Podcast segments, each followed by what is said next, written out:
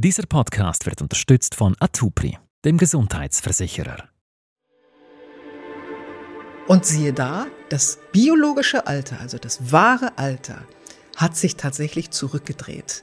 Die Thymusdrüse wuchs wieder, das Immunsystem wurde besser und damit viele andere Funktionen auch. Zunächst waren die zwei Jahre jünger nach ein paar Monaten, dann vier Jahre jünger nach weiteren Monaten und am Ende dieses Jahres waren die neun Jahre jünger. Hm. Im Schnitt hat das sich dann auf zwei Jahre zusammen. Also jetzt habe ich das Gefühl, ich möchte das sofort kaufen.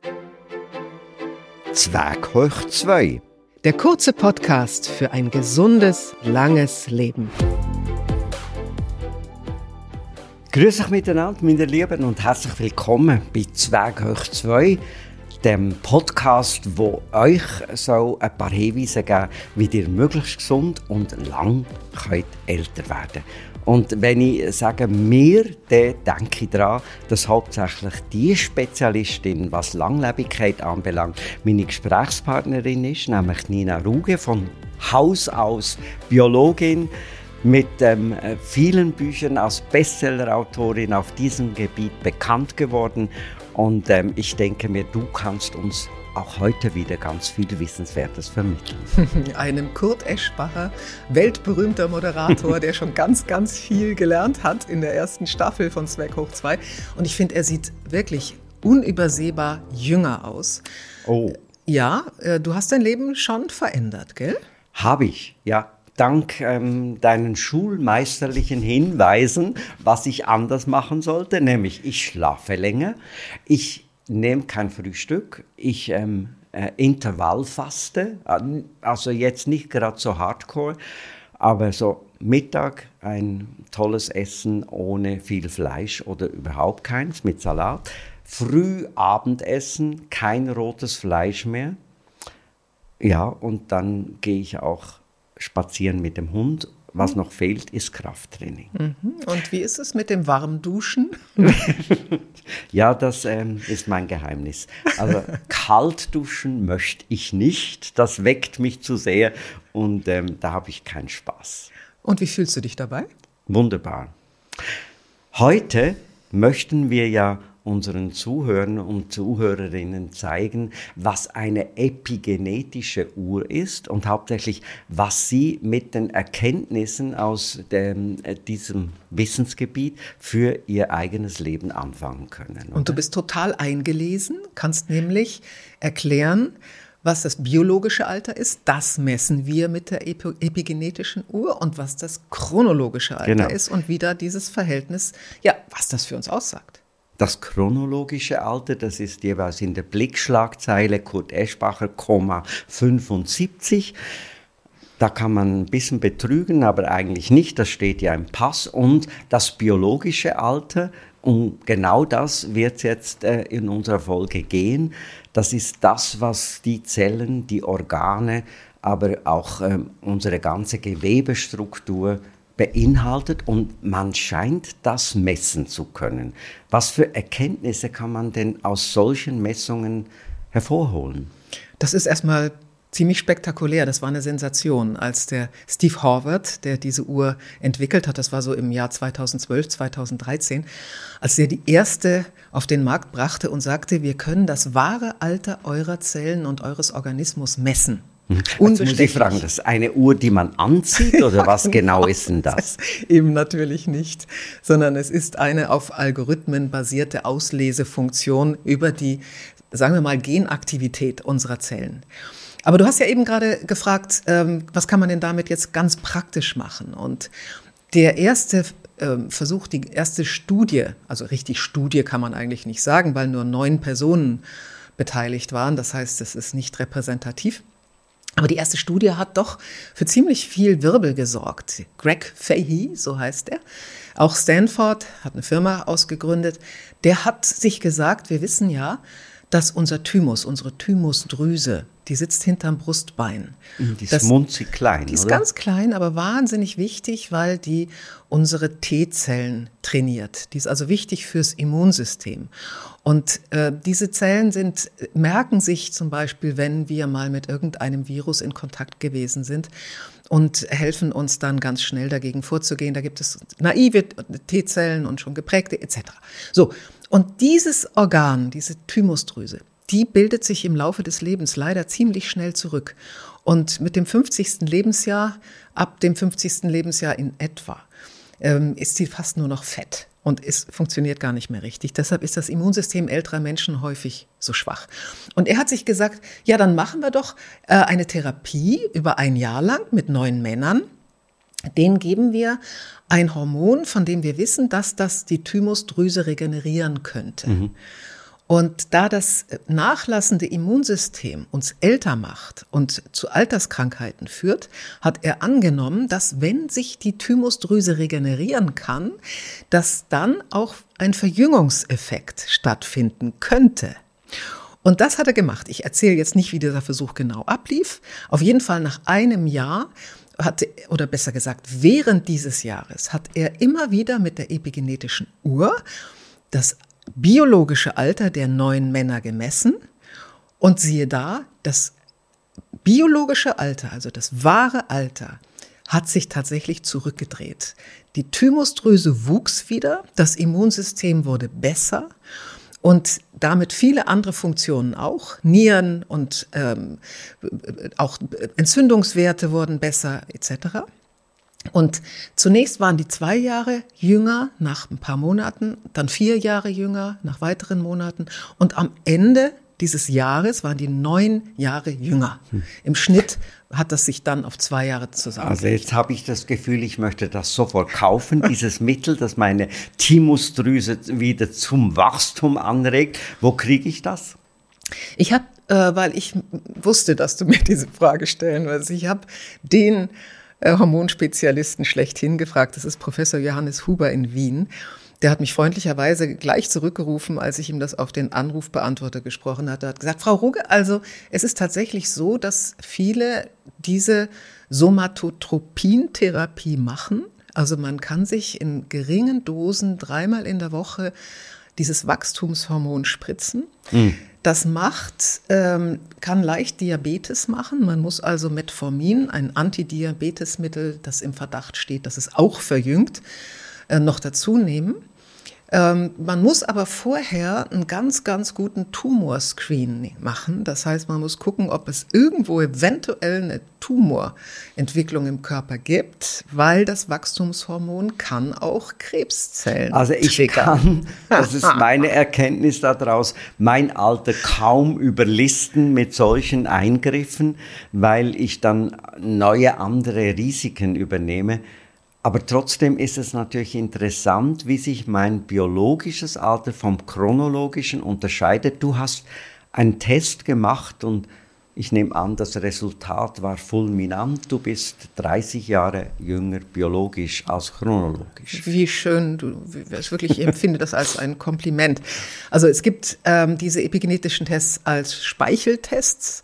Da musst du in so ein kleines Röhrchen spucken, darfst vorher nichts gegessen haben, sodass das nicht verfälscht ist, oder du kannst es mit einem Blutstropfen, mit mehreren Blutstropfen, die du dir selber abnehmen kannst, machen. Und ich habe beide Testarten gemacht und bei beiden bin ich sechs Jahre jünger, biologisch. Mhm. Ja.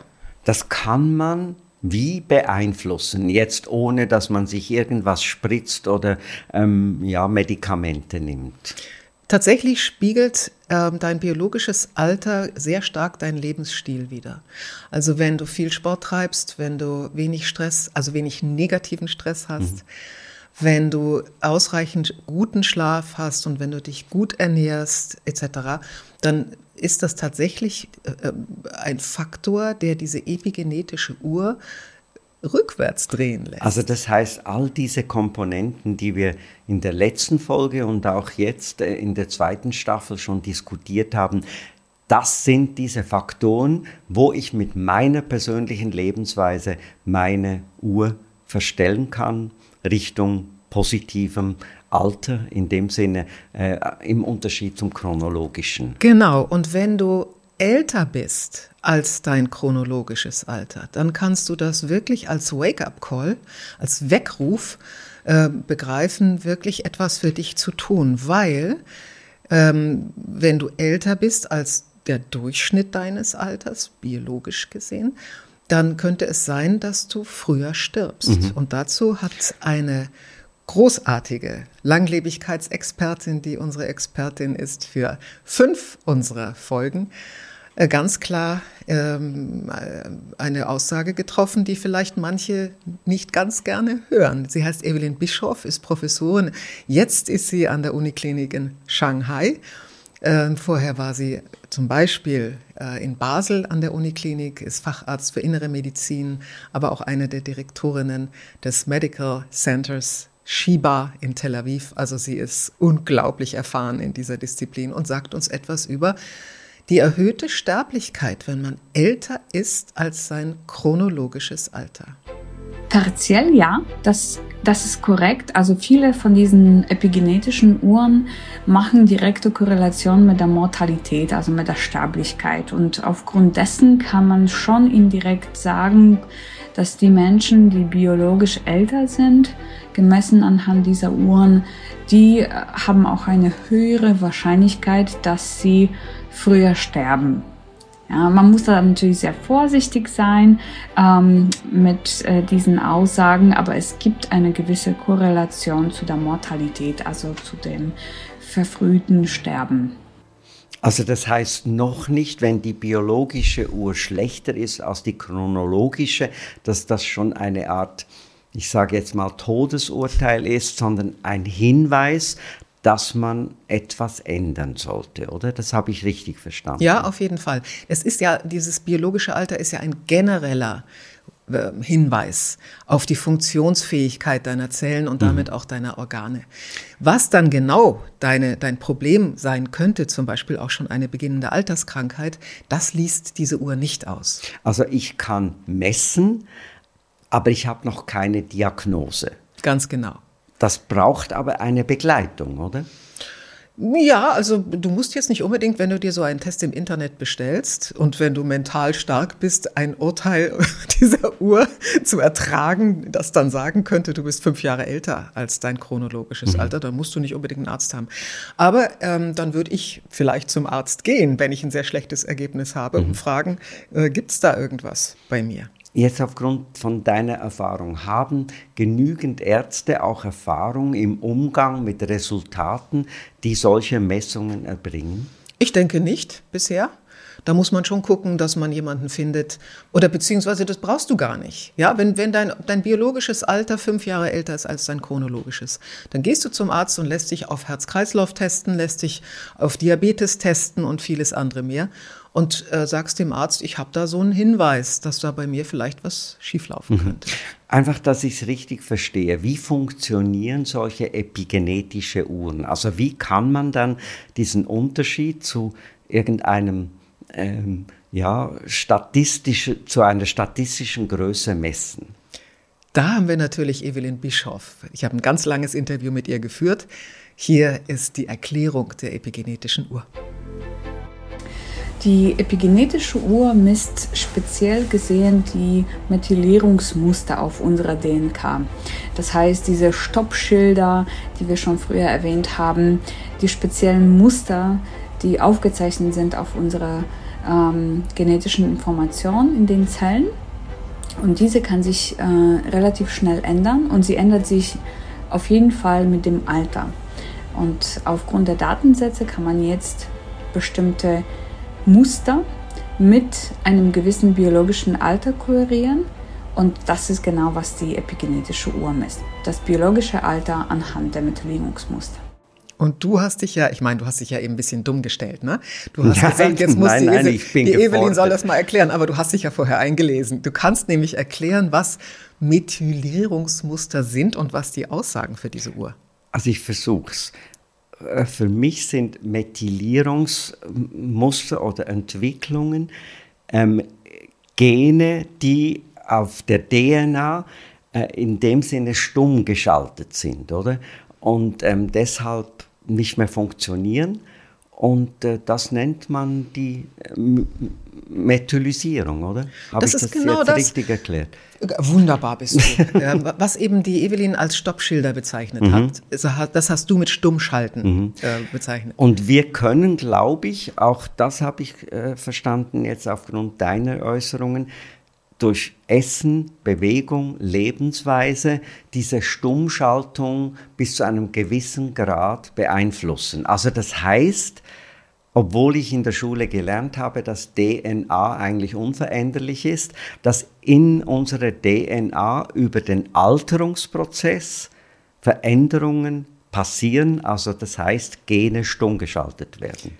Ähm, nicht ganz so. Das Entscheidende ist, das Epigenetische. Also die Methylierungen sitzen auf unserer Erbsubstanz. Mhm. Und du musst dir vorstellen, wir haben ja unser, die Information für unseren gesamten Körper in jeder Zelle in jeder mhm. DNA von allen Chromosomen zusammen. Und das kann natürlich nicht immer alles abgelesen werden und benutzt werden in jeder Zelle und in jedem Organ. In der Leber werden bestimmte Gene aktiviert, eben die solche Leberenzyme produzieren und all das, was die Leber macht und im Gehirn wieder ganz anderes. Und deshalb sind von Kindesbeinen an, von Baby, vom ersten Atemzug an, schon früher, äh, sind diese Stoppschilder da die halt sagen, ich bin Leberzelle oder ich werde Leberzelle und das wird ausgelesen und das nicht. Und was sich dann im Laufe des Alterns und mit den verschiedenen Lebensstilen verschiebt, das sind die Aktivierungen der verschiedenen ähm, Leberzellen oder der Nierenzellen und so weiter. Äh, was dann eben, im, wenn man sehr schlecht lebt oder wenn man sehr alt ist, bedeuten kann, dass bestimmte Dinge nicht mehr produziert werden, die gut sind, oder bestimmte Dinge, da plötzlich kein Stoppschild mehr ist, wo am besten doch eins wäre. Also mhm. zum Beispiel ein Wachstumsfaktor, der vielleicht Krebs machen könnte oder was auch immer. Und diese Muster, die sind, verschieben sich, was das Alter angeht, in einem ganz typischen Muster. Und deshalb können wir sagen, ein 35-Jähriger hat dieses Muster da sind natürlich Algorithmen, die das über lange Jahre Training herausgelesen haben. Und ähm, wenn du halt jetzt ein Muster hast eines 35-Jährigen, aber du bist 65, dann hast du echt super epigenetisches Muster. Und eben gleichzeitig können diese Stoppschilder durch Lebensstil, aber auch bei Krankheiten, Chemotherapien und so weiter, sind auch auf dem epigenetischen Muster ablesbar und die verschieben das meistens ins Ungute. Dieser Podcast wird unterstützt von Atupri, dem Gesundheitsversicherer. Wir leben ja in einer Zeit, wo immer mehr von unserem Körper gemessen werden kann. Was, was kann man dann sonst noch alles messen?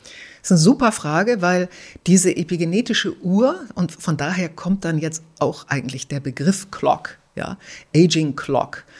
Das ist ja keine Uhr, wie du richtig festgestellt hast, sondern das ist ein algorithmenbasierter Ausleseprozess von der DNA. Aber weil das so schön plastisch ist, hat man jetzt ganz, ganz viele andere Aging Clocks entwickelt. Mhm. Die haben jetzt mit diesem epigenetischen Muster nichts mehr zu tun die sind auf ganz anderen Parametern oder Biomarkern basiert. Und die Evelyn Bischoff hat ein paar aufgezählt. Eine epigenetische Uhr kann keine Vorhersagen machen, zum Beispiel über das, ähm, über das biologische Alter äh, des Gehirns oder ähm, über ein spezifisch, spezifisches biologisches Alter eines Organs. Es ist äh, wirklich eine generelle Aussage über das biologische Alter der ähm, genetischen Information des gesamten Körpers. Genau, und die, die, die nächsten Aging Clocks, die dann entwickelt worden sind, das sind eben Uhren, die jetzt nicht mehr so allgemeine Informationen über deinen gesamten Alterungsstatus geben, sondern die sind spezieller. Es gibt Gott sei Dank in der Tat jetzt eine große Entwicklung von Uhren. Es gibt welche, die schon gut publiziert sind.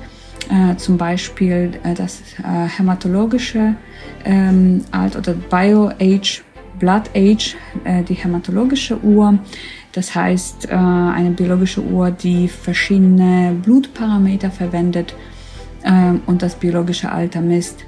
Es gibt Uhren, äh, die sich spezialisieren auf das Photo-Age. Das heißt, sie äh, können die äh, spezifischen ähm, Momente im Gesicht und auch äh, in der Haut erfassen und das biologische Alter anhand der Bilder erkennen.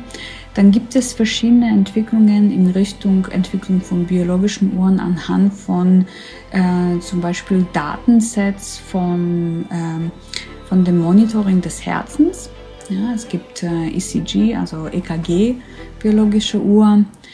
Und eine ganz neue Uhr, die zum Beispiel jetzt kommt, ist eine Uhr, ähm, die das biologische Alter anhand des ähm, Mikrobioms misst. Ich denke, das ist auch eine äh, ganz interessante Uhr. Dann gibt es Uhren, ähm, die das biologische Alter vom Gehirn erfassen, zum Beispiel Brain Age äh, anhand von Messungen, also quantitative Messungen äh, anhand der Bilder, MRIs. Äh, und äh, es gibt Uhren mittlerweile, die sind äh, jetzt vielleicht noch nicht so ganz äh, populär, aber werden immer populärer. Das sind die Uhren, die die Telomerlänge messen und auch spezifisch das Alter von bestimmten Organen. Also ich habe jetzt erfahren, man kann sozusagen alles messen. Hm? Also vieles, sagen wir mal so. Messen ist das eine. Kann man dann jetzt oder ist die Forschung schon so weit, dass man spezifische Organe aufgrund der Messung auch verjüngen kann mit Therapien? Nein, so weit sind wir noch nicht. Ähm, auch die Messungen des Alters einzelner Organe, die sind noch nicht so weit entwickelt, dass man jetzt sagen kann, du hast eine Leber, die ist 40 und du hast ein Gehirn, das ist 20. Also es gibt schon Uhren, die Hinweise darauf geben und die das auch seriös machen, aber die werden alle im Augenblick noch weiterentwickelt und die mhm. werden noch sehr, sehr viel besser werden. Mhm. Und es sind jetzt milliardenschwere Projekte aufgesetzt, die auf einer epigenetischen Reprogrammierung basierend, und damit ist gemeint, tatsächlich die Stoppschilder in Richtung Jung verschieben, die versuchen, einzelne Organe zu verjüngen. Aber das ist noch ein ganz langer Weg dahin. Das tönt für mich nach wahnsinnig viel Kosten. Oder? Wenn ich dann ein Organ spezifisch verjüngen kann, ich habe es gemessen, schon das kostet eine Stange Geld und ich kann es auch noch verjüngen, stellt sich für mich die Frage, kann das eine Gesellschaft überhaupt stemmen? Im Augenblick ist das für Otto Normalverbraucher, glaube ich, nicht so gut bezahlbar. Es gibt auch bisher nur sehr wenige Institute, Longevity Center, die das wirklich anbieten, die das seriös anbieten, die auch einen wissenschaftlichen Beirat haben, der das Ganze kontrolliert, was die machen. Aber es gibt eben schon einzelne Ärzte oder eben Institutionen, die äh, genau all diese Instrumente anwenden, einsetzen. Und das musst du alles selbst bezahlen. Mhm. Noch. Da regt sich in mir dann der Sozialist, der sagt, wird unser Gesundheitswesen immer stärker ähm, geteilt für Reiche, die sich das leisten können, die lange leben, die alle Messungen machen können, die ihre Organe, falls nötig, verjüngen und die Armen, die dann halt einfach so mm, aufgrund ihrer Lebensweise relativ früh sterben. Du, wir haben jetzt ja für unsere nächste Podcast-Folge ähm, uns mit drei dieser Anbieter beschäftigt und äh, wir haben ziemlich lange recherchiert, zu schauen, wer ist da seriös. Und mit drei der Chefs über das Angebot, zum Teil auch was das kostet, gesprochen. Und natürlich wird es so sein, dass je breiter diese Angebote zur Verfügung stehen, desto günstiger werden die Dinge werden. Also zum Beispiel hat ein epigenetischer Test früher 1000 oder mehr äh, Schweizer Franken oder Dollar oder Euro gekostet. Heute kriegst du die für 200 oder für 300, je nachdem, wie umfangreich dieser Test deine DNA ausliest. Und es gibt schon Tests, die da ein bisschen umfangreicher auslesen, bessere Aussagen machen können und deshalb auch ein bisschen teurer sind. Aber die sind schon unheimlich viel billiger geworden. Früher hat man dann einfach einen Bluttest gemacht und daraus Schlüsse auf deine Gesundheit gezogen. Ähm, ich glaube, in der nächsten Folge werden wir uns diesen Möglichkeiten, den neuen Möglichkeiten etwas genauer widmen, oder? Ja, was ich ganz, ganz wichtig finde, ist diese Blood Age zum Beispiel, die Blood Age Uhr.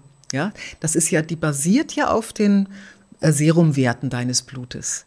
Aber da wird AI genutzt, künstliche Intelligenz, um zu gucken, ist dieses Muster der Blutwerte, die, die du hast, verglichen mit anderen Menschen, jünger oder älter. Also es wird im Grunde dein Altersstatus auch über die deine Blutwerte ausgelesen. Mhm. Das ist jetzt noch mal was anderes, als wenn du eine Diagnostik machst. Habe ich vielleicht ein Leberproblem, habe ich vielleicht ein Herzproblem oder ein Entzündungsproblem? Und das, das ist eben der neue Ansatz an diesen Aging Clocks. Dann frage ich mich, ist dann mein Hausarzt mit diesen Entwicklungen nicht auch überfordert? Wer ist dann in Zukunft die richtige Anlaufstelle?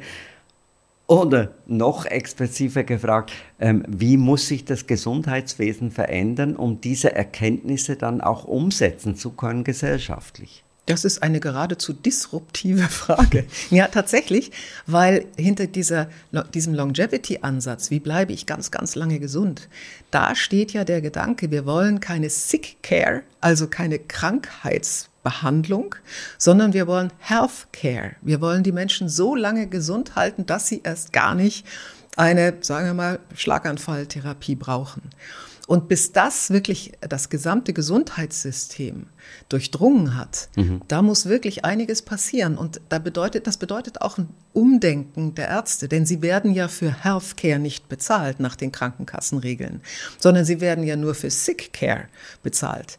Wenn man, wie das früher in China auch der Fall war, für die Gesunderhaltung eines Patienten bezahlt würde, dann äh, würde sich das System sehr, sehr schnell ändern. Ist natürlich erstmal eine Herausforderung, das umzusetzen. Wir erfahren, glaube ich, in der nächsten Folge einiges in diese Richtung. Ja, wir werden uns anschauen, was kann man heute schon messen, mit welchen Möglichkeiten, wie wertet man das aus? Da bleibt eigentlich nichts anderes als künstliche Intelligenz, wenn man auch noch die ganzen Daten von den Variables, also von unseren Uhren, Fitnessbändern und sonstigem, was wir da so zum Messen tragen, mit dazu nimmt. Und was kann man heute eigentlich schon empfehlen dann als Konsequenz, wenn man bestimmte Alterserscheinungen festgestellt hat und Alterungsprozesse. Das wird total spannend. Also ich kann eigentlich nur sagen, liebe Zuhörerinnen und Zuhörer, bleiben Sie dran, wenn Sie Ihr Leben verändern wollen und auch wissen möchten, was neu auf diesem wahnsinnsbreiten Gebiet der Langlebigkeitsforschung passiert. Ja, und wenn Sie Fragen haben, wenn Sie Anregungen haben, Anmerkungen, dann bitte die Show Notes nutzen. Alles wird gut. Aber nicht von alleine. das war Zwerg hoch 2. Wenn Ihnen unsere Gespräche und Tipps gefallen haben, dann abonnieren Sie uns auf Spotify, Apple Podcasts oder überall, wo es Podcasts gibt. Die ganzen Folgen zum Anschauen finden Sie auch als Video auf YouTube, genauso die ausführlichen Experteninterviews. Alle weiterführenden Links und unseren Kontakt finden Sie in den Show Notes unter dieser Folge.